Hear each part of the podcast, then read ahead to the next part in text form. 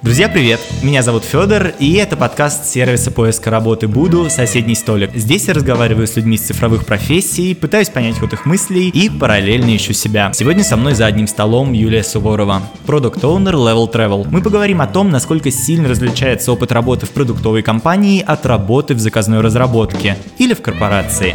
Приятного прослушивания. Юль, привет! Расскажи буквально пару слов про Level Travel для тех, кто совсем ничего не слышал. Привет! Ну, я работаю Head of Product в компании Level Travel. А, Level Travel — это агрегатор путешествий. Мы уже 9 лет на рынке. То есть мы э, первыми в России вообще начали продавать тур онлайн. Мы интегрированы с э, несколькими десятками туроператоров. Э, наверняка они, большинство из этих названий на слуху, то есть это Coral Travel, Biblioglobus, TUI, Coral, Sanmar, всякие разные туроператоры. Вот, мы получаем от них в реальном времени ассортимент, синхронизируем цены, синхронизируем заказы делаем так, чтобы весь этот опыт вообще того, как человек едет в путешествие, был полностью цифровым, без участия человека. При этом ты пришла в Level Travel вообще первым продуктом. Расскажи Расскажи, почему раньше в компании не было такой позиции и зачем вообще подобной компании продукт? Угу. Ну, я пришла в компанию достаточно давно, то есть уже сейчас я работаю порядка двух с половиной лет. И когда я пришла в команду, команда была действительно не очень большая, поэтому там такой острой необходимости в такой позиции не было, потому что наши основатели, э, Дима Малютин и Эллен Толстов, они очень активно участвуют в жизни компании, а чаще всего в больших компаниях, в больших командах продукт — это такое звено, которое как бы связывает бизнес бизнесовые цели и цели руководства с тем, что делает команда. И когда команда была маленькая, и было там типа 10 разработчиков и два овнера компании, которые были всегда рядом, этой необходимости не было. Но когда команда начала расти очень активно, то есть э, поскольку компания э, росла x2 примерно по всем бизнесовым показателям каждый год, соответственно, это со временем привело к тому, что появилась возможность расширять команду и расти интенсивнее, добавлять какие-то новые продукты. Сейчас у нас, например, в команде Research and Development э, около 45 человек. Естественно, когда команда разработки становится большой, уже необходимы э, какие-то дополнительные управленческие звенья, которые будут разруливать какие-то бизнес-цели, приоритеты и все такое. И ты выросла в компании сама, насколько я понимаю. То есть сейчас ты уже не просто продукт-менеджер, а продукт-оунер. Да, так и получилось. Естественно, это все не сразу произошло. Э, это все происходило органически с ростом команды. То есть, когда было 10 человек, было достаточно меня одной. Когда уже мы начали нанимать новых и новых разработчиков, э, возникла необходимость разделить их на отдельные продукт продуктовой команды, и в каждой отдельной продуктовой команде появился свой продукт-менеджер. Расскажи, что сейчас входит в твои задачи, чем вот ты буквально занимаешься в течение дня? Ну, в общем, я занимаюсь э, двумя такими важными блоками задач. Первый важный блок связан с процессами, которые у нас есть в команде. То есть это всякие регламенты, документация. В общем, я делаю так, чтобы каждый, каждый член нашей команды, будь то разработчик, аналитик или тестировщик или кто-то еще, мог делать свою работу наиболее эффективно и вообще работал в каких-то комфортных условиях, чтобы не было каких-то провисаний, чтобы мы выпускали задачи в срок. И вот, вот все эти вещи, связанные с процессами. И второй, наверное, наиболее важный э, скоп задач, которыми я занимаюсь, это именно управление продуктом. То есть я собираю требования от бизнеса, провожу провожу какую-то аналитику, собираю внешние данные от рынка, в общем, провожу какие-то исследования, подвожу какую-то аналитическую базу под то, чтобы ответить на вопрос, что наша команда разработки будет делать дальше, какими продуктами мы будем дальше заниматься и в какую сторону будет развиваться наш продукт. И этот глобальный вопрос, он декомпозируется до каких-то конкретных проектов, конкретных задач в командах. Юль, ты очень много говоришь про вот какую-то такую менеджерскую, да, э, кажется, работу. Расскажи, насколько с твоей точки зрения важно систематизировать все знания и в целом вот как-то компоновать задачи так, чтобы они не были вот в каком-то хаосе. Э, или все-таки можно обойтись без лишней документации, и это тоже себе вполне подход при масштабировании? Ну, можно, конечно, обойтись и без документации, и без структурирования, наверное когда команда маленькая. Но я не знаю ни одного человека, которому вообще нормально работать без документации. Потому что, ну, понятно, что есть какие-то стадии в IT-компании, когда, например, вы маленький стартап, вы только-только начали делать этот проект, и команда, она такая супер замотивированная и супер стабильная. Но когда проходит время, даже если команда не слишком растет, просто по каким-то естественным причинам э, состав команды может меняться. То есть какой-нибудь разработчик, например, решил уехать в другую страну или решил вообще сменить профиль деятельности. И на его место приходят новые, и если нету никакого никакой документации, никакой исторической э, вообще справки по тому, как развивался продукт, нет какой-то структуры задач, то вот этот процесс передачи знаний, он может быть супер болезненным и вообще привести к какому-то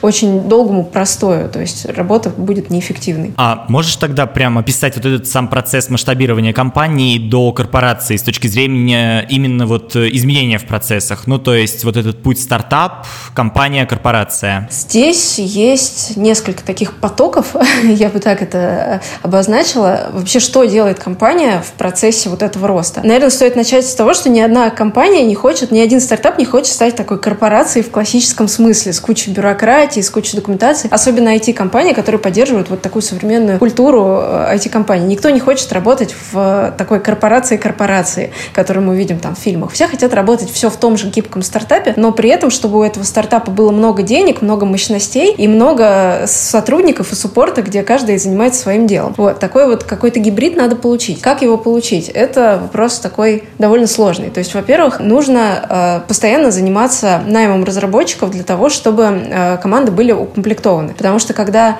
э, например, мы нанимаем много фронтендеров, э, в какой-то момент мы приходим к тому, что им нечем заняться. Для того, чтобы им было чем заняться, мы нанимаем много бэкендеров. Когда мы нанимаем много фронтендеров и бэкендеров, мы понимаем, что мы не можем тестировать, не можем выпускать качественные продукты. Тогда мы начинаем нанимать э, QA. Вот. Потом приходит череда там, мобильных разработчиков, аналитиков, менеджеров. В общем, команда должна поддерживать какой-то баланс компетенции в этом росте. Потом э, с увеличением количества людей в команде, естественно, приходит необходимость каких-то процессов, регламентов того, как мы работаем. Потому что э, в маленькой команде есть возможность там собраться за одним столом в одной комнате и просто о чем-то договориться. В большой команде, особенно сейчас, когда мы все живем в условиях там удаленки или частичной удаленки, э, сесть и всем договориться становится довольно сложно. Поэтому нужно записать, как мы работаем, для того, чтобы люди могли все время ссылаться на какие-то какие правила, которые всем удобны. Желательно, чтобы эти правила не были спущены сверху, а чтобы команда выработала их сама э, на основе каких-то тех принципов, которые комфортны именно в этом контексте, именно в этой компании, именно в этой команде этим людям. Это важно, потому что, ну, как бы не одни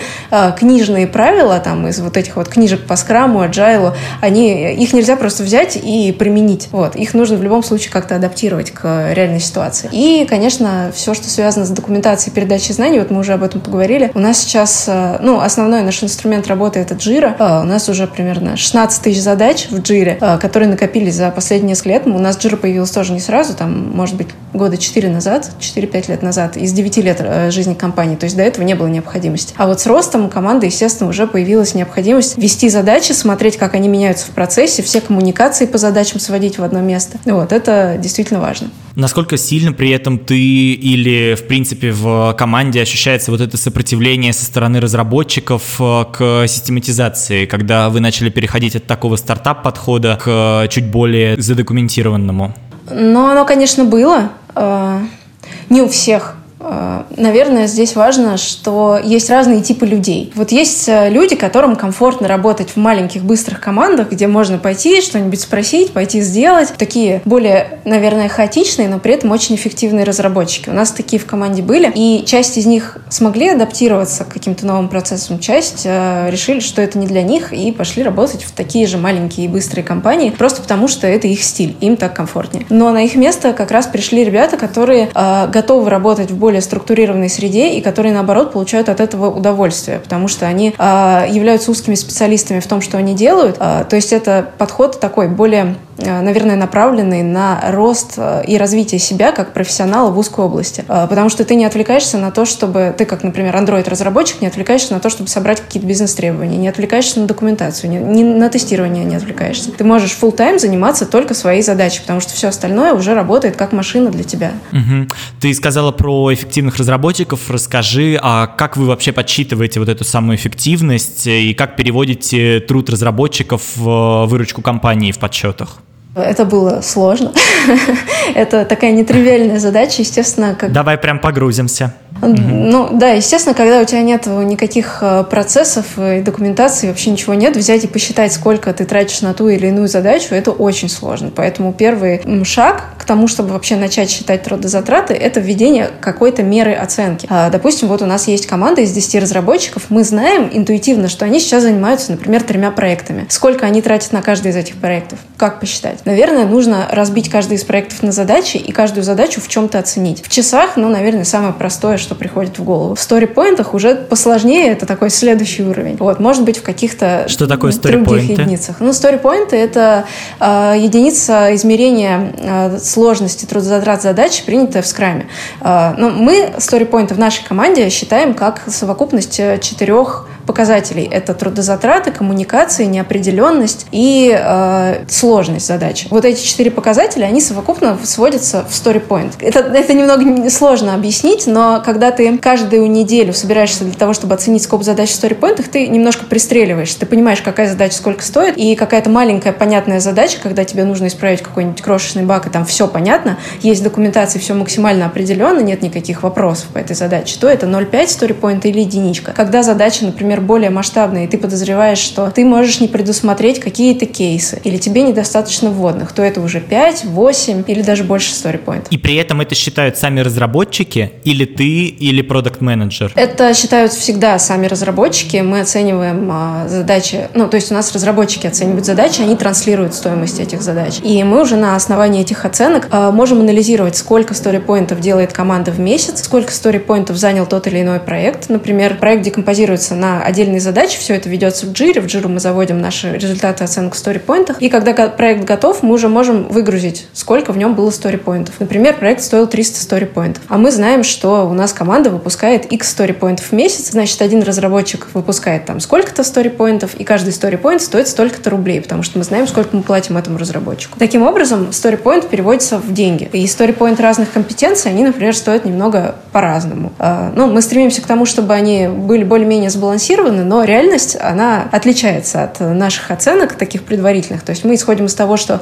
мы стараемся сделать все сторипоинты равными, но в реальной жизни получается, например, что сторипоинт мобильного разработчика э, немного дороже, чем сторипоинт аналитика, потому что зарплаты мобильных разработчиков сейчас в среднем по рынку, они больше, чем зарплаты аналитиков. А учили ли вы как-то отдельно разработчиков оценивать свои задачи, или они уже, ну вот, приходят и по дефолту умеют это условно? Нет, большинство разработчиков не умеют работать со сторипоинтами, потому что такой классический скрам со сторипоинтами, он далеко не во всех компаниях вообще принят. Когда мы только вводили это у себя, естественно, мы прошли там много итераций э, пристреливания к этим сторипоинтам. Мы ввели там э, всякие разные процессы балансировки сторипоинтов между командами, между компетенциями. То есть мы сравнивали, как оценивают люди э, свои задачи в разных командах. Э, но со временем мы пришли к какому-то стандарту, который у нас в компании используется. И теперь, когда новый разработчик приходит к нам в компанию, он уже может посмотреть, как оценивают другие, и достаточно быстро вливается в процесс. Угу. Можешь рассказать чуть подробнее про сам процесс вот прихода разработчиков? Как происходит вот этот он, он, онбординг именно с точки зрения погружения в процессы?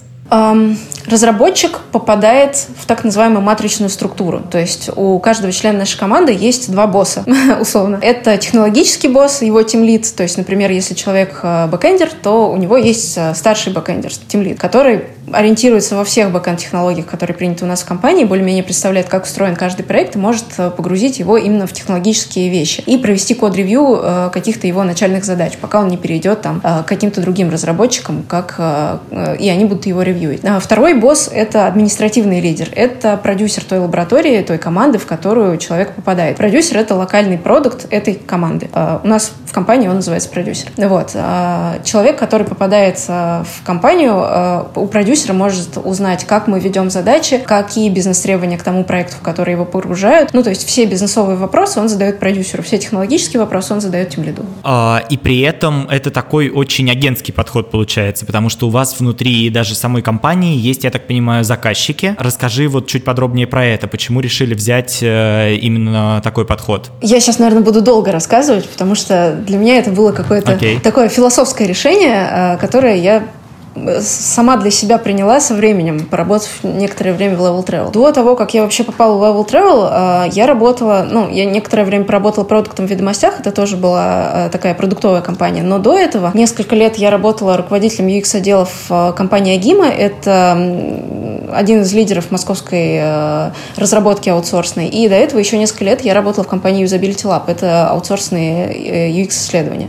Вот, и поэтому я имею опыт работы работы в заказной разработке достаточно большой. И из него я вынесла как плюсы того, что есть в заказной разработке, так и минусы. И если начать с минусов, наверное, с таких достаточно очевидных, когда ты работаешь в заказной разработке, во-первых, как у исполнителя у тебя меньше ответственности за результат, потому что твоя задача сделать проект, сдать его, И дальше, скорее всего, этим проектом будут заниматься какие-то другие люди. С точки зрения управления и вообще ведения и всей философии заказной разработки из минусов, а, наверное, то, что а, заказчики, которые приносят тебе проект, они воспринимают тебя скорее как руки, как исполнителя, а не как человека, который может предложить какие-то адекватные решения. Даже если ты в реальности можешь, а, тебя по дефолту считают менее погруженным в бизнес, менее ориентированным на показатели бизнеса заказчика, поэтому твои решения воспринимаются ну, так, постольку поскольку.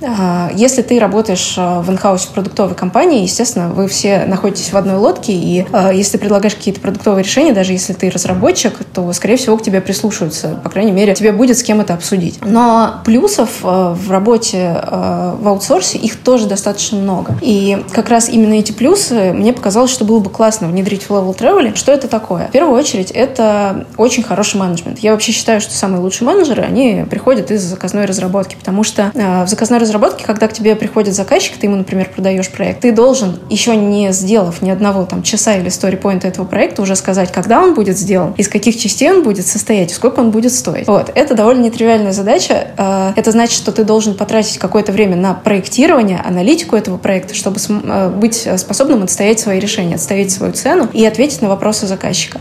Это первое. Второе, очень важное, это ответственность за результат, потому что на продаже ты коммитишься на какой-то срок выполнения этого проекта. Если, например, этот срок через полгода, и в течение этих полугода, пока ты будешь вести этот проект, что-то пойдет не так, это уже твои проблемы, и ты должен все равно вписаться в тот срок, который ты обозначил заказчику. Потому что, э, ну, например, в продуктовых компаниях менеджеры, которые всю жизнь работают в продуктовых компаниях, для них слово дедлайн, оно утрачивает свое вот это вот исконное значение, что это линия, которую нельзя перейти, иначе там дальше смерть. В заказной разработке ты реально не можешь не вписаться в дедлайн, потому что иначе твоя компания будет терпеть убытки. Это будет пени за каждый день просрочки. И это, скорее всего, вычтут из твоей зарплаты, ты не получишь премию, ну и как бы это прямая твоя материальная ответственность за результат. Вот этого не хватает в продуктовых компаниях. Мы, конечно, не вводим этого для своих менеджеров, но как философия, как идея того, что дедлайн, на который ты коммитишься, это важно, и от этого зависит бизнес. Это очень важно. Вот. И третье, наверное, э, очень крутое, что есть в аутсорсе разработки, это э, то, что все, абсолютно все считается в деньгах. То есть, поскольку ты продаешь проект, э, и он сколько-то стоит для заказчика, ты должен знать, сколько будет стоить каждая часть этого проекта, каждая задачка разработчика, сколько ты готов потратить ресурсов на реализацию. Потому что, например, ты продаешь заказчику проект за миллион рублей, ты должен с этого проекта сколько-то заработать. Значит, твоя внутренняя себестоимость будет, например, 500 тысяч. Вот как ты, на что ты потратишь эти 500 тысяч, это твоя ответственность. То есть конкретные разработчики э, во всей этой истории про деньги, они тоже участвуют. Э, будешь ты использовать медлов или ты будешь использовать джунов этой разработке? Какие риски ты понесешь, если будешь использовать джунов? Будешь ли ты тестировать? Тестировать все или тестировать только какую-то часть? Ну вот ответы на такие вопросы, они э, имеют под собой какую-то материальную основу. Вот. Это очень важно. И когда я пришла в Level Travel, я поняла, что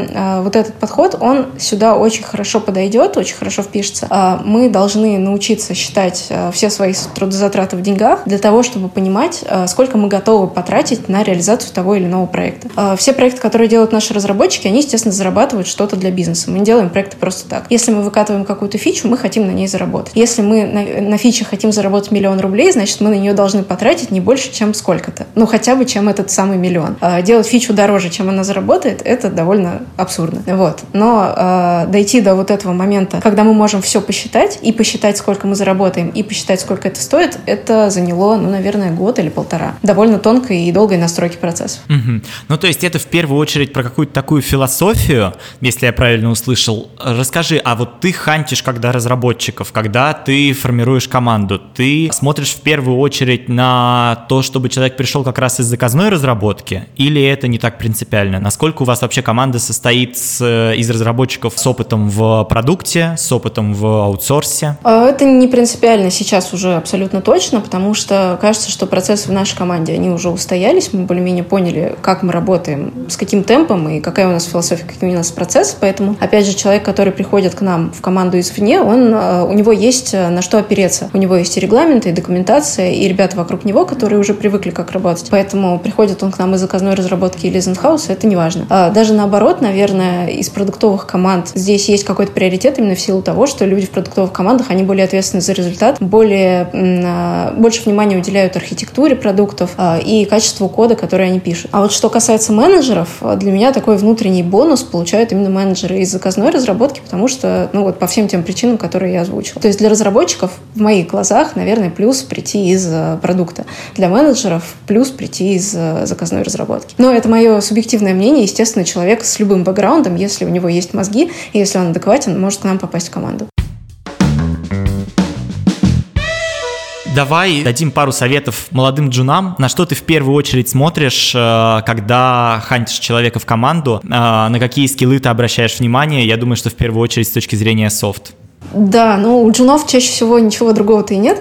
А, то есть э, джуны, которые приходят к нам, э, мы очень активно дружим с университетами. Например, у нас большая часть джунов, которые приходят, приходят из Бауманки. Если у них есть какие-то хард-скиллы, то это такие академические знания, полученные в универе, полученные на каких-то спецкурсах в том же самом университете. А реального опыта работы там каких-то IT-компаниях у них чаще всего нет. То, что мы ценим в джунах, которые приходят к нам и которые у нас остаются, это, естественно, способность э, быстро усваивать новую информацию, не бояться большого потока информации, который, безусловно, на них обрушивается в нашей команде, а, и умение быстро переключаться, быстро врубаться в новые технологии. А, но чаще всего у молодых э, джунов, которые приходят к нам, все это есть. Наверное, сложнее немножко ребятам, которые приходят, например, из других отраслей, потому что такие у нас тоже есть. Мы достаточно много, особенно QA-инженеров, взяли из Яндекс Практикума. Это курсы Яндекса, основная аудитория которых это люди, которые приходят из других специальностей. То есть у нас, например, а, есть прекрасная девушка, которая 13 лет работала ветеринаром, а потом она решила, что она хочет пойти в IT, прошла курс от Яндекса, прошла еще несколько курсов, прочитала кучу книжек, и сейчас у нас работает чудесным джуном в QA. Вот. Таким людям немного сложнее, просто потому что у них не айтишный бэкграунд вообще изначально, и тот профиль работы, в котором они были раньше, он очень сильно отличается от IT-компаний. Вот. Но тем не ну, менее... Возможно, в этом возможно. есть какая-то дополнительная дополнительная ценность, что человек чуть со стороны смотрит, и это тоже ну, интересный подход. Конечно. Юль, ну, спасибо тебе большое. Мне кажется, было очень классно и ценно поговорить с тобой. Спасибо, что поделилась опытом. Друзья, а вам спасибо, что сидели за соседним столиком. Ставьте 5 звезд в Apple подкастах. Пока.